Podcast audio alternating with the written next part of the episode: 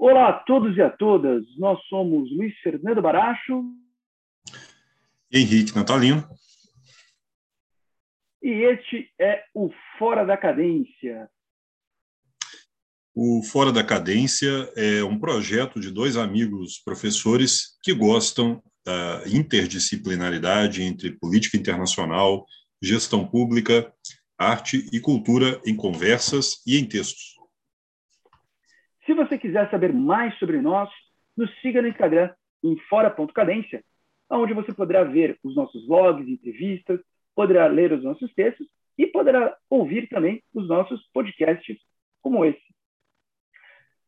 Henrique, uh, recentemente uh, presenciamos uma tensão no cenário geopolítico do Pacífico Sul.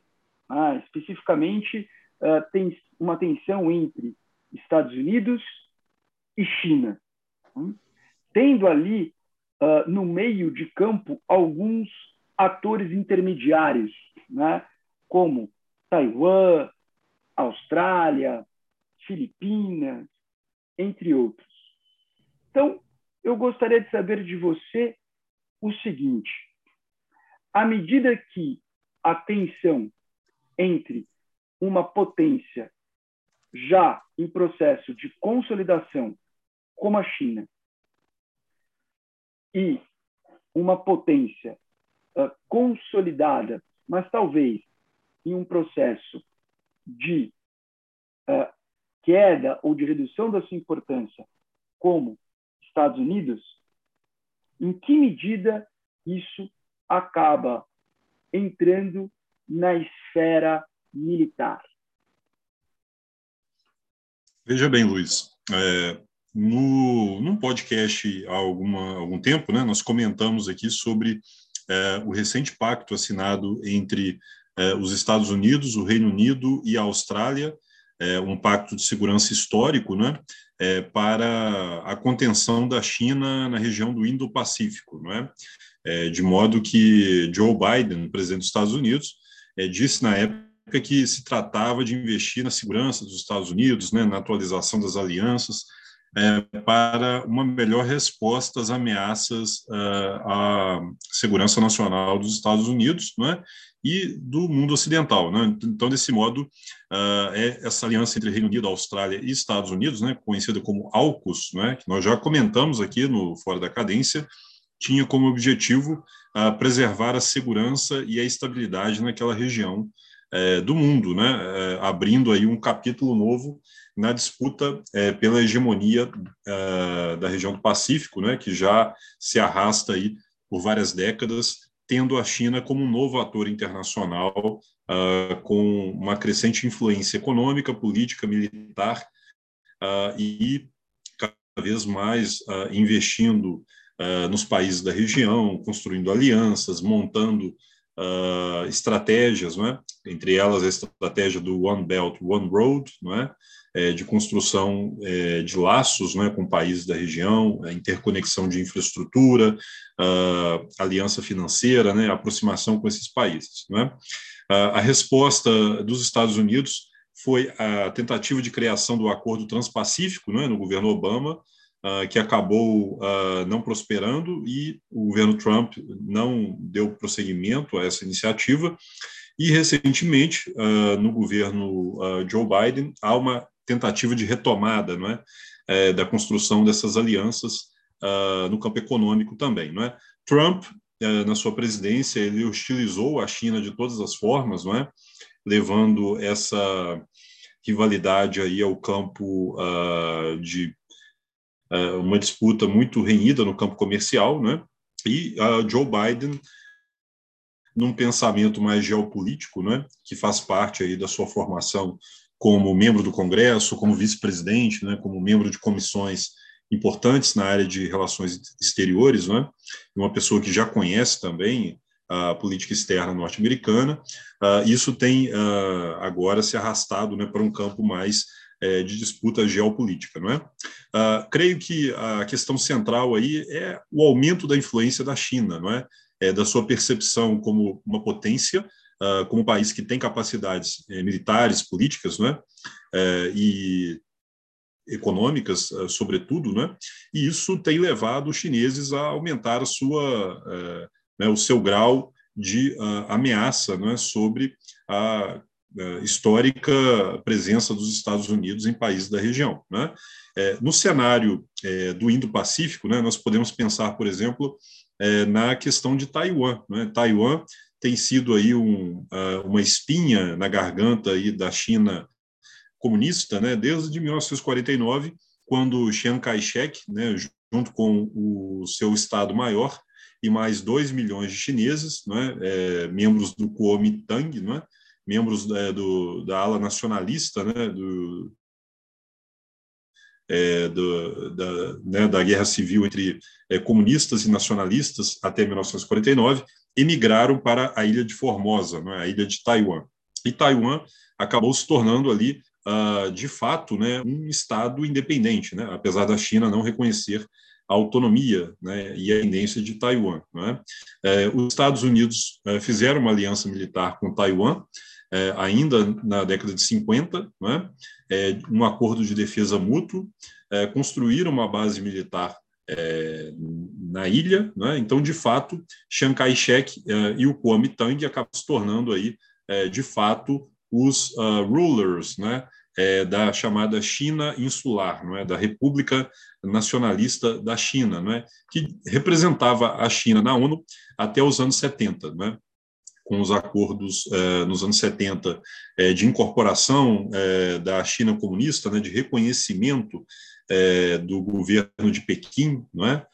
parte da política de detente do presidente Richard Nixon, os Estados Unidos acabaram ah, se afastando progressivamente de Taiwan, é? e em 1979 os Estados Unidos transferem a sua embaixada de uh, Taipei para Beijing, não é? É, de fato, ah, reconhecendo agora ah, plenamente o governo é, da China continental. Né? É, bom, então a China não reconhece Taiwan como um Estado independente, né? É, e Taiwan, apesar de ter tido aí uma série de baixas geopolíticas, né, de, reveses, perdendo o seu status de representante no Conselho de Segurança, o reconhecimento de vários estados entre eles o Brasil, né, que mantinha relações com Taiwan e depois rompe e passa a reconhecer é, a China continental, é, Taiwan acaba se isolando. Né? Hoje é um país que mantém relações com apenas 26 estados, né, entre eles o Paraguai, né, aqui na América do Sul, e uh, por conta disso, Taiwan uh, tem tido uma, uh, uma política externa muito precária, não é? É, relativamente isolada, é? enquanto a China se projeta, a China expande a sua presença internacional, é, Taiwan mantém laços ainda é, do ponto de vista militar com os Estados Unidos, né, um acordo de defesa que ainda não foi revogado, uma série de compromissos, né, porém é, percebe-se que né, a disparidade entre as capacidades de defesa da China continental e da ilha são enormes, são uh, desproporcionais, não é? Uh, e, recentemente, com a política de expansionismo né, da China eh, para o Mar do Sul da China, não é? com a construção de ilhas artificiais para a, não é? a expansão do seu mar territorial, não é? uma série de disputas que a China tem tido com o Vietnã, com os países vizinhos, não é? ali no Mar do Sul da China, criando ilhas eh, do nada, não é? abrindo ali eh, bases aéreas, bases navais né? para a movimentação da sua marinha.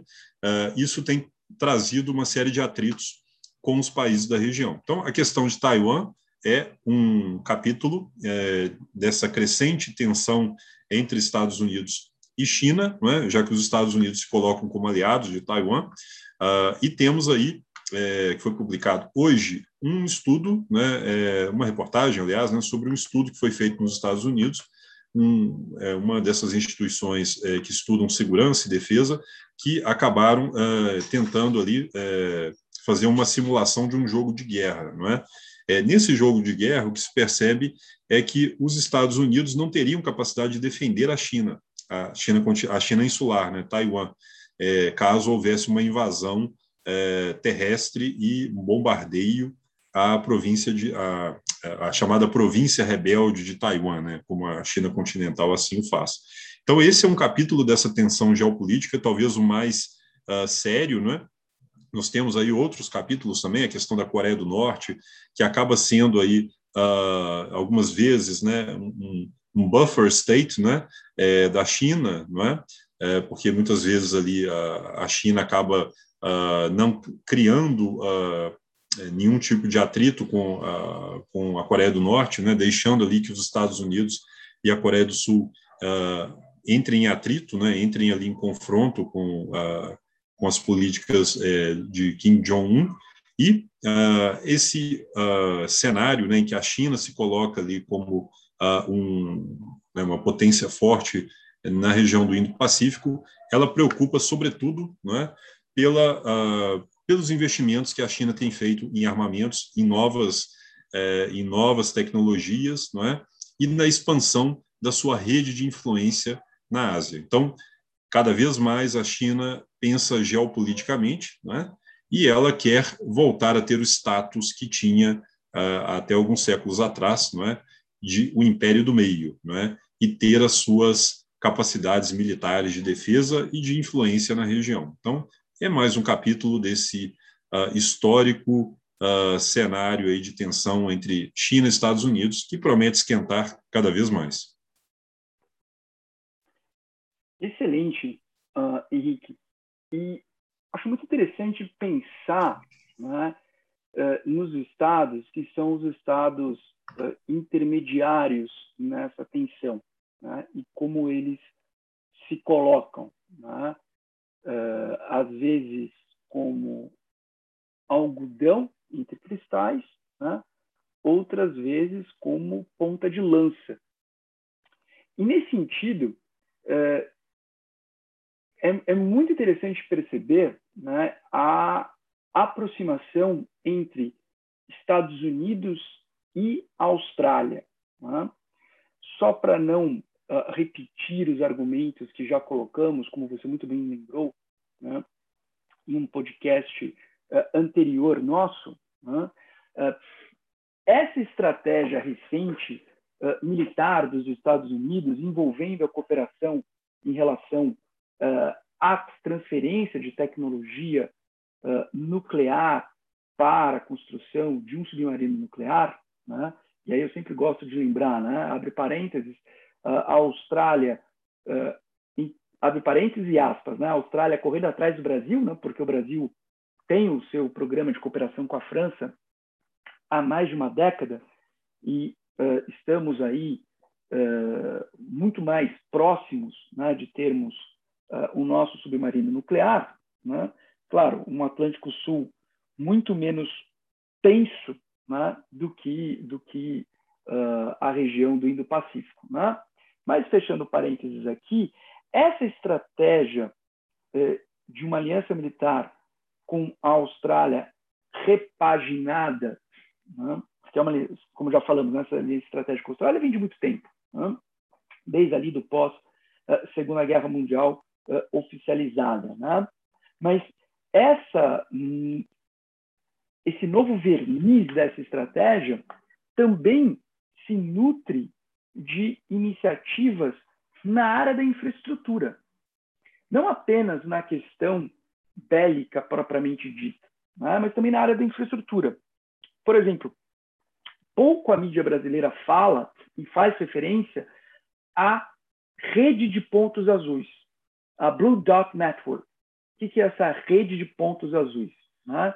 A Blue Dot Network é uma iniciativa trilateral entre Estados Unidos, Japão e Austrália de uh, promover uh, não só uh, obras de infraestrutura na região da Ásia e da Oceania, mas também de permitir a realização de negócios entre empresas dos países que eventualmente queiram fazer parte dessa iniciativa, que serviu para o desenho né, mais ambicioso apresentado este ano, mas que ainda precisa né, mostrar né, a, a, a, sua cara para que veio, né, que é o uh, B3W, né, o Build Back, Build Back Better World, né, que nós comentamos aqui, que foi lançado né, uh, em junho desse ano e na reunião uh, do G7. Né, quando tivemos ali uma região do G7 feita por meio da plataforma Zoom. Né, ou, enfim, não sei se era a plataforma Zoom, mas feita uh, em um encontro virtual. Né? E tanto o, o, o, BD, o BDN, né, o Blue Dot Network, quanto agora o mais recente B3W, são todas iniciativas no sentido de fazer um contraponto à, à, à nova rota da seda, né? o One Belt, One Road, né? Uh, ali uh, da China que você mencionou. Então, é muito interessante ver como né, eh, os Estados Unidos uh, retornam né, a sua preocupação geopolítica para a Ásia. Como a Ásia né, vem se consolidando nas últimas, uh, pelo menos nos últimos 20 anos, como o grande espaço de preocupação e de atuação da política externa americana. E o grande espaço de preocupação e atuação da política externa americana é, com um rival à altura, com um competidor à altura, que é a China. Hum? E se você mencionou essa ideia né, da China de resgatar a noção de império do meio, né, eu aqui terminando a, o meu comentário, é, vamos lembrar que a Segunda Guerra Mundial ela deve ser entendida sempre como duas guerras. Né? Você tem uma guerra que acontece ali na Europa, norte da África e Oriente Médio, que tem uma lógica, e existe uma outra guerra, que é a guerra na Ásia, que é a guerra no Pacífico. Tanto que o, o, o, os Estados Unidos decidem, de fato, se engajar, né, se engajarem militarmente na Segunda Guerra Mundial, quando são atacados nas suas possessões na Ásia. Né?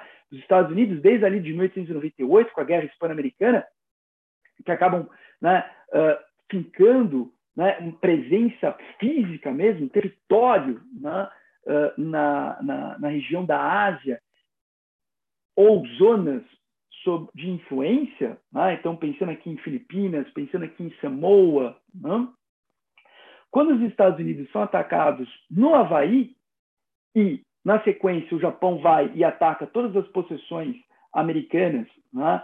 uh, na Ásia, é que de fato os Estados Unidos dizem não, vamos agora né, uh, sair dessa política de uma falsa neutralidade e vamos nos engajar militarmente nesse conflito. Por quê? Porque os Estados Unidos também são um país asiático. E a, ascensão da China, né, eu acho que vem provocando essa tomada de consciência geopolítica por parte dos Estados Unidos, com diferentes uh, estratégias ao longo de vários governos, mas e, e, existe esse processo que eu acho que é um processo estrutural dessa tomada de consciência uh, de Washington DC de que né, uh, Estados Unidos tem na Ásia parte da sua estratégia de êxito uh, a longo prazo. Bom, são esses meus comentários. Perfeito, Luiz. Bom, é, vamos então ao nosso segundo tema. É, como todos sabem, né, nós estamos vivendo aí no ano de 2021 um dos cenários econômicos mais turbulentos é, do Brasil contemporâneo. Né? Talvez desde o plano real não tenha havido um ano em que a economia brasileira ela tem tido reveses tão grandes, não é? é? não apenas por conta da pandemia, mas também das consequências da crise econômica de 2015, 2016, que ainda não foram superados, não é?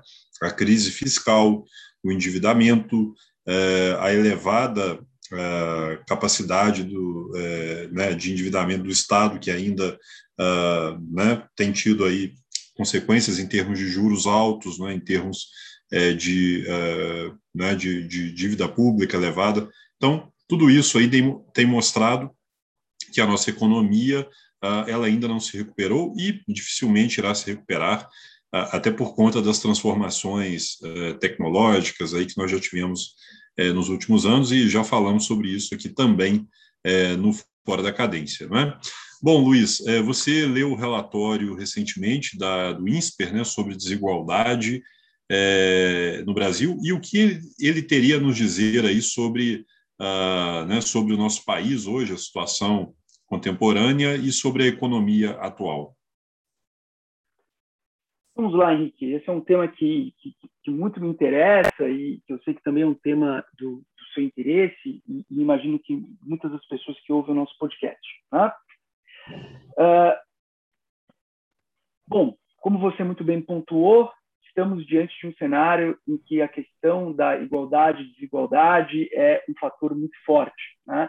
Ano passado, nós tivemos um, um, momento extremamente atípico, não só por conta da pandemia, mas como resultado da pandemia, um momento extremamente atípico, porque nós tivemos um dos cenários do Brasil uh, menos desigual.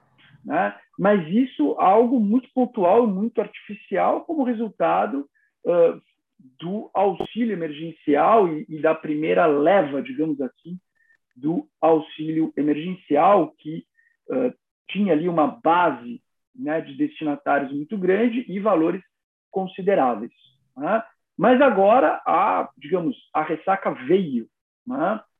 Uh, e isso tudo com a, a, a, inflação mundial que se assevera dentro de um completo descontrole, um completo desgoverno e um deserto de ideias que temos ali né, no Palácio do Planalto e na esplanada dos ministérios.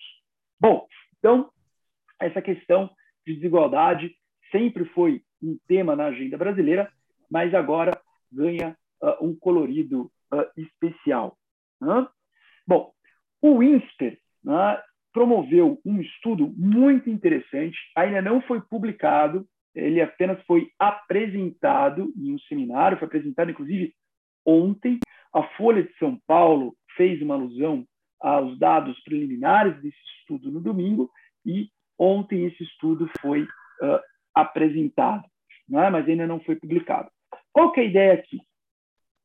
Havia duas situações completamente contraditórias. Quais? Por um lado, nós tínhamos né, uh, uma série de trabalhos que demonstravam né, a redução da desigualdade social no Brasil, uh, em especial uh, no século XXI, entre 2001 até 2015, e aí essa redução passaria inclusive a ser revertida a partir de 2015, ou seja, né, eh, nós que estávamos numa rota constante e vigorosa de redução das desigualdades, né, começamos a ter um aumento da desigualdade, né, uh, mas uh, há poucos anos uh, Piketty e outros, e só para quem não conhece, né, estou me referindo a Thomas Piketty, né, que é um, um, um economista francês muito famoso ali da l'EHESS, né, da Escola de Altos Estudos de Ciências Sociais e uh, da Escola de Economia de Paris, né, com também alguma atuação na, na, na London School of Economics, e Piketty e outros, há alguns anos, apresentaram um estudo muito interessante, um estudo publicado pelo Banco Mundial, falando sobre a questão da desigualdade de renda, né? usando uma estratégia de pesquisa, um desenho de pesquisa uh, muito rico por parte uh, da equipe conduzida pelo Piketty, que é usar os dados uh, das declarações de imposto de renda.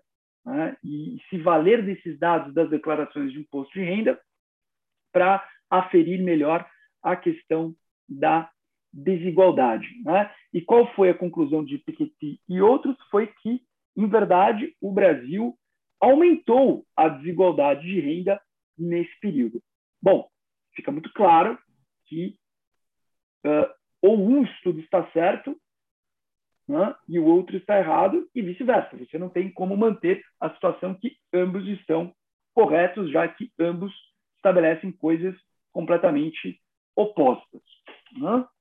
Bom, o que fez a equipe do INSPER, liderada né, por uh, Samir Cury e Ricardo Paz de Barro? Lembrando que Ricardo Paz de Barro é um dos intelectuais que concebeu ali o projeto do Bolsa Família, que eu sei que você com certeza depois terá algumas observações uh, a fazer a respeito. Né? Uh, o grupo do INSPER uh, levantou dados e desenhou uma estratégia de pesquisa fenomenal, muito interessante. Qual foi o ponto dessa estratégia de pesquisa?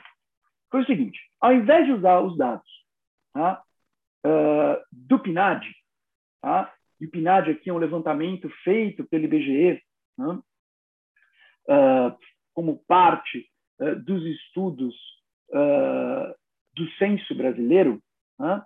ao invés de, se, de, usar dados do PNAD, se usaram os dados do POF, né? que, é o, o, o, que são os dados do Programa de Orçamento Familiar. Né? E qual que é a questão aqui tá, de usar os dados uh, da POF, perdão, né, da POF, é que essa pesquisa, né, que é a pesquisa de orçamento familiar, né, essa pesquisa, ela se preocupa não só com a renda monetária, mas ela acaba uh, aferindo mais de 4 mil componentes de renda não monetária. Então, além de 120 componentes de renda monetária, ela afere 4 mil componentes de renda não monetária. Como assim? É, como assim? Só depois, se puder tirar o seu áudio. Como assim? É, quando nós falamos ah, dessas rendas não monetárias, o que isso quer dizer?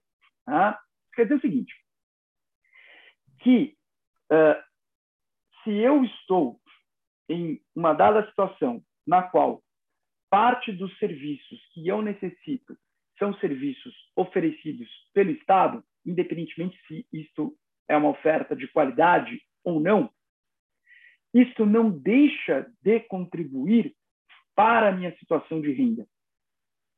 Então, se ao invés de eu ter um plano de saúde particular, eu busco assistência no Sistema Único de Saúde ao invés de pagar um colégio para os meus filhos, os meus filhos estão matriculados né, ali uh, no ensino público, né?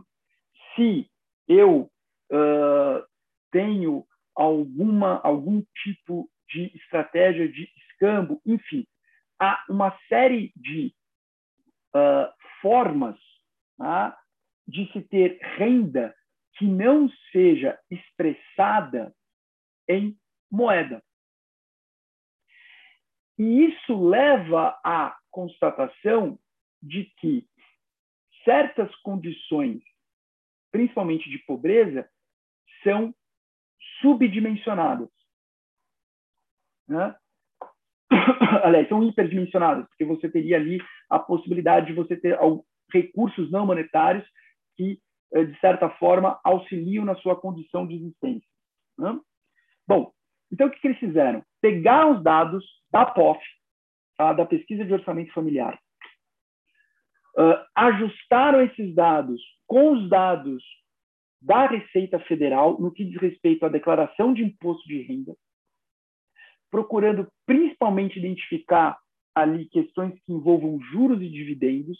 E, e nesse caso, eu estou preocupado, se a POF eu estou preocupado com, digamos, o andar de baixo né, uh, da, do cenário econômico brasileiro, quando eu olho ali para a questão de declaração de imposto de renda, uh, me preocupando com a questão de juros e distribuição de dividendos, eu estou preocupado com o andar de cima. Tá? usam também os dados das contas nacionais integradas, tá? fazendo ali toda uma discriminação e cruzando esses dados em termos de gastos públicos com serviços sociais, assistência social, saúde e educação. Se chegou a um banco de dados, uma matriz de dados extremamente rica.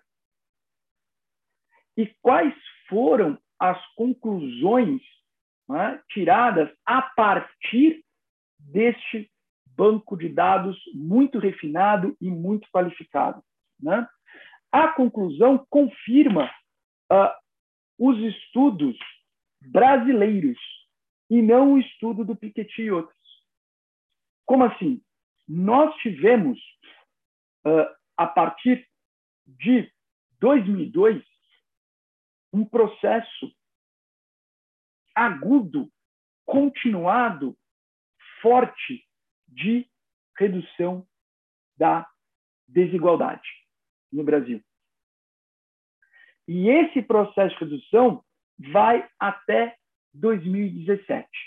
Então, nesse ponto, no 2015 não, ter, não seria um, um, um momento de inflexão no sentido de que aumentaria a desigualdade, mas no sentido que a partir de 2015 nós temos uma redução no processo de redução da desigualdade, ou seja, há uma continuidade da redução dessa desigualdade, mas essa redução não acontece na mesma intensidade que vinha acontecendo.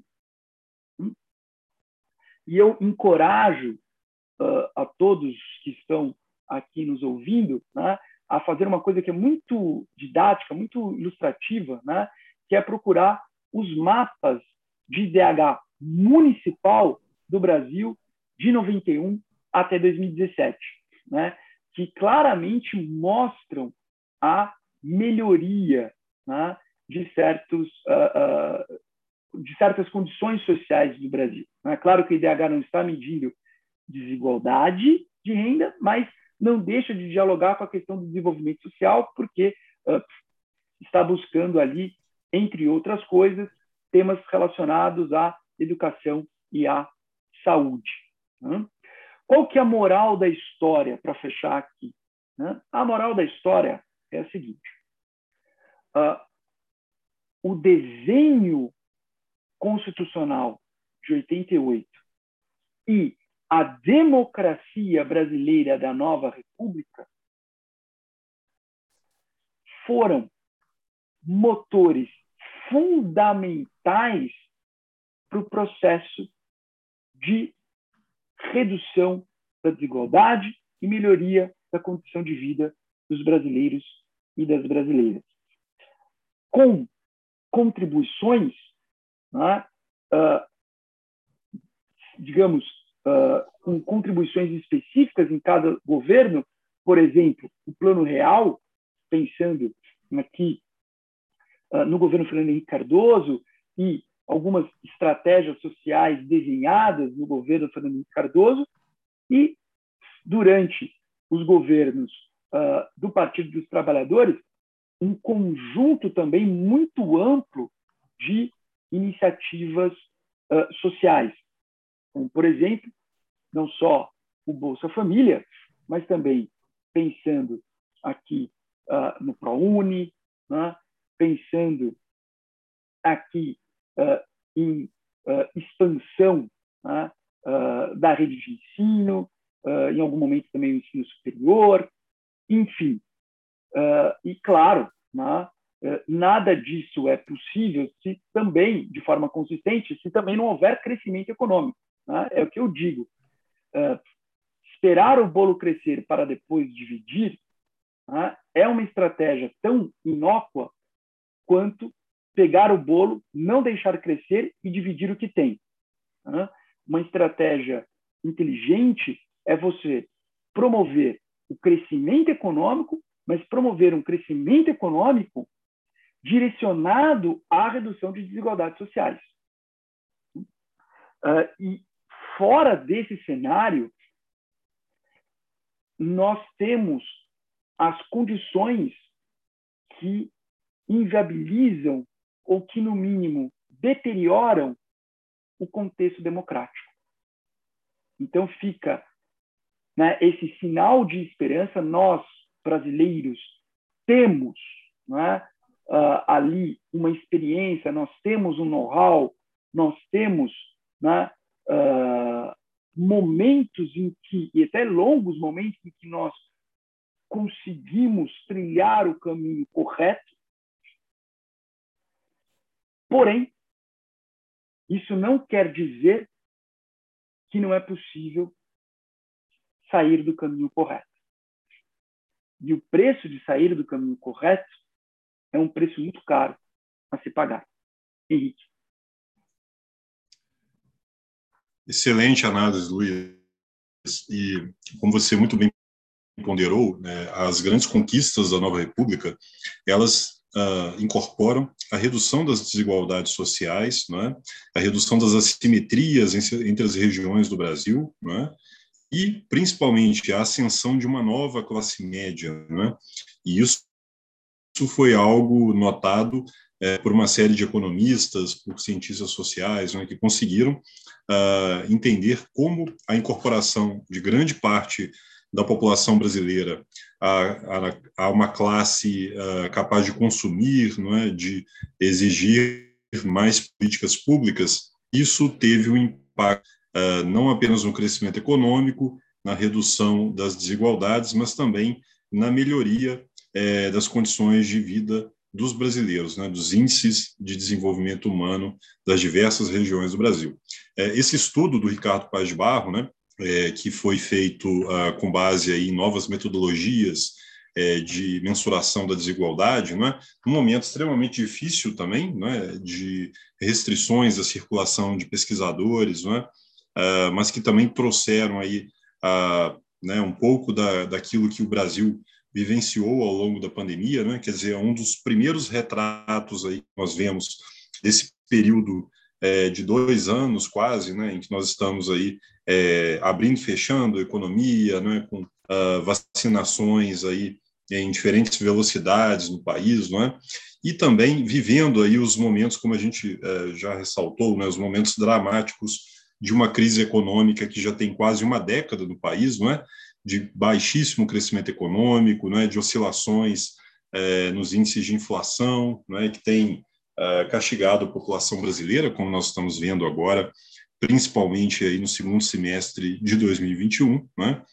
E a gente sabe, né, pela experiência do Brasil, que a instabilidade econômica gera crescimento menor, gera menos, gera, é, menos força de trabalho, né, menos postos de trabalho que são gerados, e isso tem um impacto também na desigualdade, não é? é? portanto, esse estudo sobre o declínio no grau de desigualdade ao longo do novo milênio, né, do Ricardo Paz de Barros, Samir Cury, Samuel Franco, Laura Miller Machado, não é? com a colaboração de Suani Febroni e Camila Soares, é, é um estudo muito importante, né, como o Luiz já ressaltou, não é?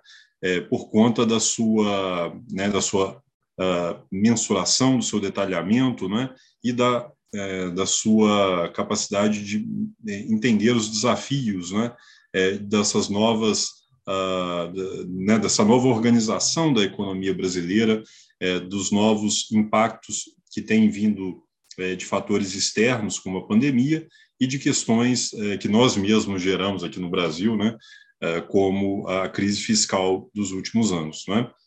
sem dúvida nenhuma, Uh, para ter crescimento econômico no longo prazo, é preciso reduzir a desigualdade, não é?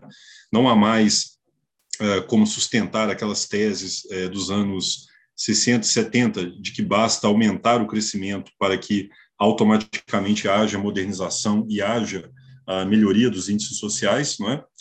estudos macroeconômicos e estudos específicos na área de desenvolvimento humano já mostraram que é preciso é, investir em políticas sociais, é preciso melhorar a educação, a qualidade das políticas públicas de saúde, de combate a doenças, não é? de proteção das, das, crianças, dos idosos, das mulheres, para que haja crescimento econômico. É? Países que reduzem a desigualdade têm muito mais chance de ter um uh, processo de crescimento mais estável, mais sustentável no longo prazo. É? E nós já temos aí estudos, uh, livros né, que já foram escritos sobre isso. O caso do livro do Piketty, que você mencionou, Luiz, talvez seja o mais importante aí dos últimos anos, né? tendo uh, chamado atenção para a questão da desigualdade e o seu impacto no crescimento econômico. Né?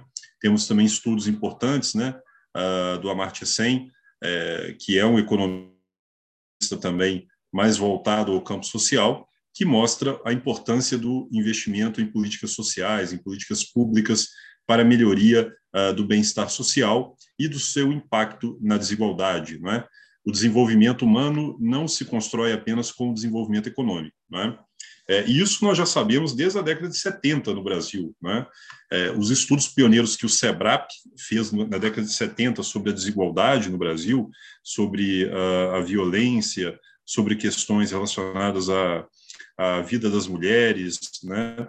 É, dos negros, isso aí desde a década de 50.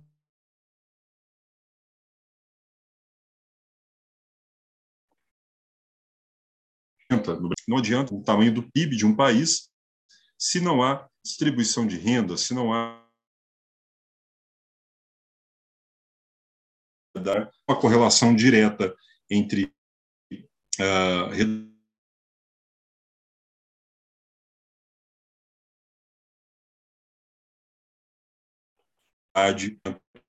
sustentável, não é? cada vez mais. Uh, e esse estudo, uh, sem dúvida nenhuma, ele contribui no campo da, do desenvolvimento direcionadas mais uh, específicas, né, que reduzam as desigualdades naqueles nichos uh, em que essa redução é mais difícil. Né? Por conta da pandemia, nós também tivemos aí um agravamento da, desse quadro, né? já que houve fechamento de postos de trabalho, já que houve uh, um, uma desestruturação uh, de cadeias produtivas no país, né? com impactos aí uh, a médio e longo prazo no emprego uh, e na renda da população. Né? Além da crise fiscal, né, que também uh, reduz a capacidade de gasto público de investimento uh, do Estado brasileiro, nos níveis federal, estadual e municipal. Então, o quadro da desigualdade no Brasil, que já era um desafio antes mesmo da crise econômica que iniciamos aí ao longo da década de 2010, tendeu a se agravar, não é? E se agravar muito por conta uh, do, uh, do quadro da Covid-19, né, dos seus impactos econômicos e sanitários, e também é, do desgoverno. Né? O desgoverno, isso tem que ser mencionado também, não é? a insustentabilidade da política uh, econômica, não é? que tem levado aí a um empobrecimento da população por conta do, da perda do seu poder de compra, por conta é, da desorganização de políticas públicas de longo prazo, né, que já vinham ah, é, fortalecendo ah, o Estado brasileiro no combate às desigualdades, na melhoria do bem-estar social, né? isso ao longo de 30 anos, não apenas nos governos é, que se dizem aí governos é, preocupados com o social, né? Nós estamos falando aí desde o governo Sarney, é, passando aí por Itamar Franco, Fernando Henrique Cardoso, seus dois mandatos, uh, Lula, Dilma e Michel Temer. Né? E, infelizmente, o que temos visto é um desmantelamento do estado de bem-estar social brasileiro, né? ainda que não na velocidade que certos uh, uh, elementos aí do atual governo gostariam, né? já que a sua visão de mundo é completamente obscura né? com relação ao futuro do país. e o que temos visto hoje, Luiz, é um governo que não tem qualquer política social, que não tem qualquer planejamento, qualquer visão de longo prazo sobre política social. Está querendo aí construir o, o novo programa aí, né, de, uh, de, de, Auxílio Brasil, não é?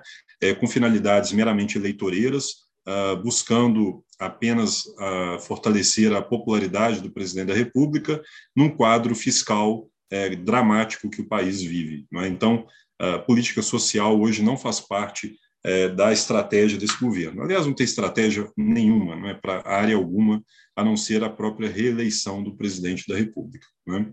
Então, estamos aí com um tema importante para 2022, que é o tema da desigualdade, cada vez mais crucial esse tema, E uh, é importante que estudos como esse tragam à luz a, a reflexão sobre uh, o estado da desigualdade no Brasil e, e o que é possível fazer uh, com uh, recursos limitados, com a situação que nós vivemos, para tentar minorar esse quadro e tentar abrir novos caminhos. Sem dúvida. Torno do país a, a um campo de crescimento econômico com redução das desigualdades. Sim, sem dúvida. Luiz. Bom, gostaria de agradecer uh, o Henrique aqui mais uma vez, a participação né, no nosso, nosso podcast, e gostaria de sempre, né, e gosto sempre de agradecer a você que nos ouve. Né? E você que nos ouve e gosta do que, do que produzimos, né, por favor, divulgue, comente né, e faça com que esse trabalho possa alcançar um número maior de pessoas. É isso. Muito obrigado, Henrique, e até o nosso próximo podcast.